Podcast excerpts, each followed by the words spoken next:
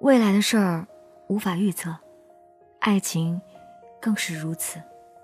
就这样，我们展开了异地恋，算是第二次分别吧。我们都哭了。然而，命运总是好幽默，爱和我们开玩笑。你像个孩子一样，爱玩捉迷藏，三天两头的消失一下，让我联系不到你。开始，你说让我等你，你说忙完了就和我解释，我就像个孩子一样等。最终，你告诉我说，家里人不同意我们在一起。那个发消息称是你老婆的人是你妹妹，她不想让我们在一起，所以乱说。随后，你在微信上给我发了一张照片，是你的个人信息报告，照片上显示未婚。从此，我再也没有怀疑过你。我们的爱情到这儿刚刚好，剩不多也不少，还能忘掉。我应该可以把自己照顾好。我们的距离到这儿刚刚好，不够我们拥抱，就挽回不了。用力爱过的人。不该计较。你还是说，你妈妈不同意，还要逼着你去相亲。既然你要去相亲，何必让我一个人像个傻子一样等呢？很快，五一就到了，我有假期，再请两天假，就可以去见你了。当时，《西雅图夜未眠》正要上映。有一句宣传语是这样说的：“四月二十九日，爱你的人总会出现。”就为了这句话，我也要去见你，因为是你，我愿为我们的爱情疯狂一次。说着，就订了机票。二十八日晚到达，二十九日去看了电影，我们真的见面了，太不可思议了。短短四天，你带我玩了许多地方，很开心。接下来又将是一场分别，我们依旧都哭了，只能期待着下一次的见面。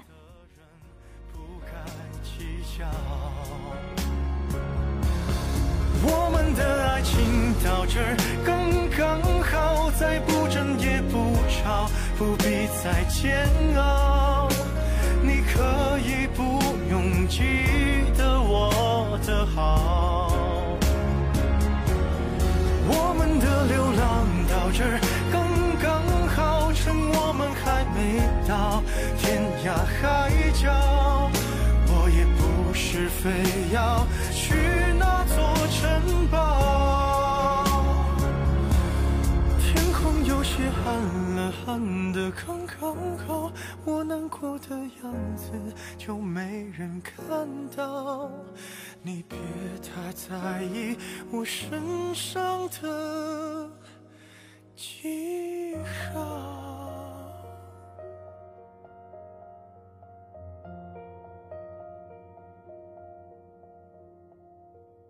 回来没多久，你妈妈发现我们还在联系。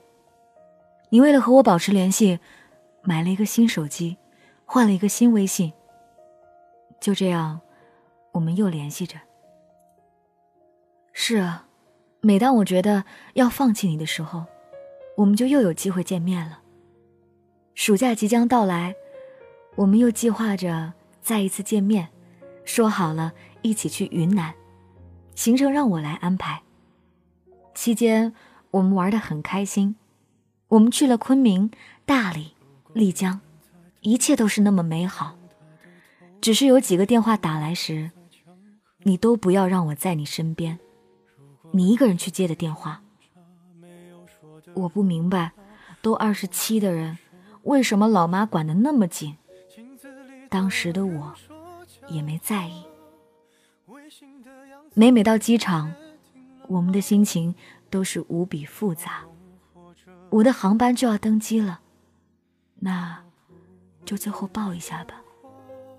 你说了句，不抱了。我看你还是一动不动的坐在那儿，我生气了，头也不回的上了飞机。飞机上，我眼泪止不住的在打转，硬是让我忍了回去。你发消息，我也没回，就这样关了机。途中我转了机，情绪也稍作平复后，接到了你打来的电话，问我到了吗？我说到达转机地点，放心吧。我问你为什么刚刚不抱我？你说害怕会更难受。其实。我也想到了，这次是我们分别后第一次没有拥抱。没有别的办法，他劝你不如退下。如果分手太复杂，流浪的歌手会放下吉他。故事要美，必须藏着其实，我们都互相去过彼此生活的城市，又都去了我们想要去的地方。可总感觉这次分别，就再也不会见面了。是啊，我回家后的第十天，你像从前一样，说今天电话都别接了，我就知道又出事儿了。为了散心，让闺蜜陪我去唱歌。下午，你的微信号码，有人找我聊天，我带着好奇心和他聊了起来。刚开始，我一直以为这个人是你一直说的妹妹，后来才发现是我太天真了。真相终于大白。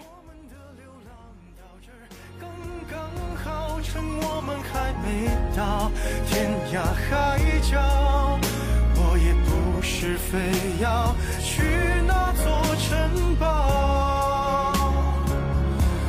天空有些暗了，暗的刚刚好，我难过的样子就没人看到。你别太在意我身上的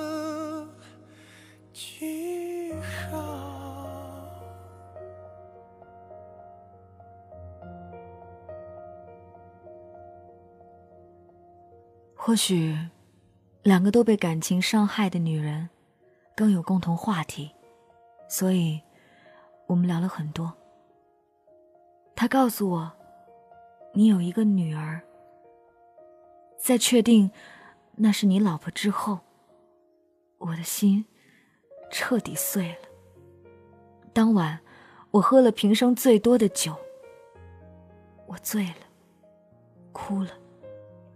我成了一个被世人都鄙视的第三者，但，即便是这样，我还是会忍不住的想念你，经常整夜整夜的翻着聊天记录，那里，有我们从刚认识到现在所有的回忆。最初的我们，是那么的纯粹、开心，你留给我的，也只有聊天记录了。闺蜜劝我说：“放手吧。”可是谁又能告诉我，奋不顾身、失去理智的爱，应该怎么收尾？有人说，不被爱的才是第三者。但是，我们的相爱注定是一个错误。我还是摆脱不了第三者的身份。我没想过，最终。我们要以这样的方式来结束这段感情，好可笑！原来这场爱情一直掌握在你的手中，原来你是一直知道结局的。我不知道还能坚持多久，只知道结局注定分开。纵然爱的再深，我还是希望能早点解脱。毕竟，我们的爱情没有细水长流。可是感情会挣扎，没有别的办法，他劝你不如退下。如果分手太复杂，流浪的歌手会放下吉他。故事要美，必须藏着真话。好想继续去爱你，恐怕我没这个权利了吧。如果你问我恨你吗？就像你不知从何说起，我不知从何恨起。你还说你要离婚，早已经不爱他了，让我等你。我没多说什么，只想告诉你，以后做的每一个决定都要慎重考虑。终于到了这一天。我不想再爱你了，那些被耗尽的耐心，大概再也回不来了。不是我不坚持，是你一次次打破我隐忍的理由。对你的那种感觉，我会记在心里，再也不提及。你知道吗？我一生中最幸运的两件事，一件事，真相。终于将我对你的爱消耗殆尽。一件事，很久很久前的一天，我遇见了你。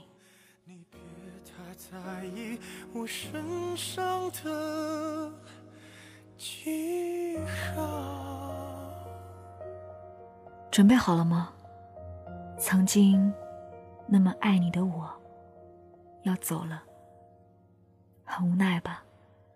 但分开，才是最好的结局。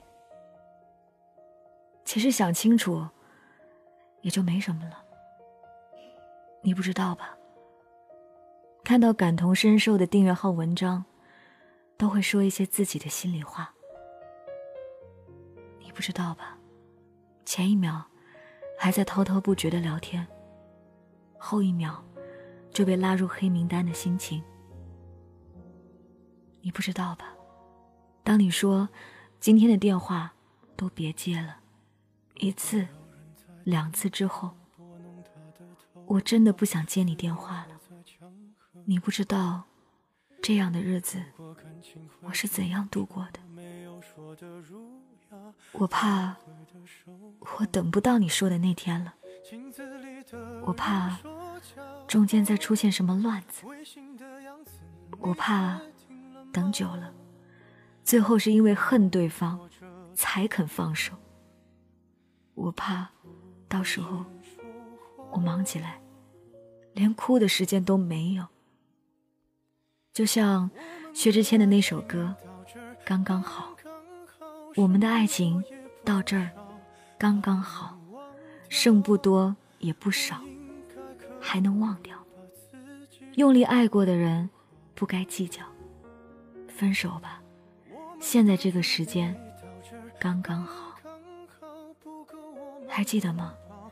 在一次的谈话中，我们都调侃的说，拖伞其实一点都不好玩。可有趣的是，与你等待的那段时光。后来只想说，不曾后悔与你相遇，只愿各自安好。出一条伤疤，不堪的根源在哪？可是感情会挣扎，没有别的办法。他劝你不如退下。感谢这位朋友分享他的凡人故事，特别感谢他鼓起勇气把这样一段三个人的情感跟我分享。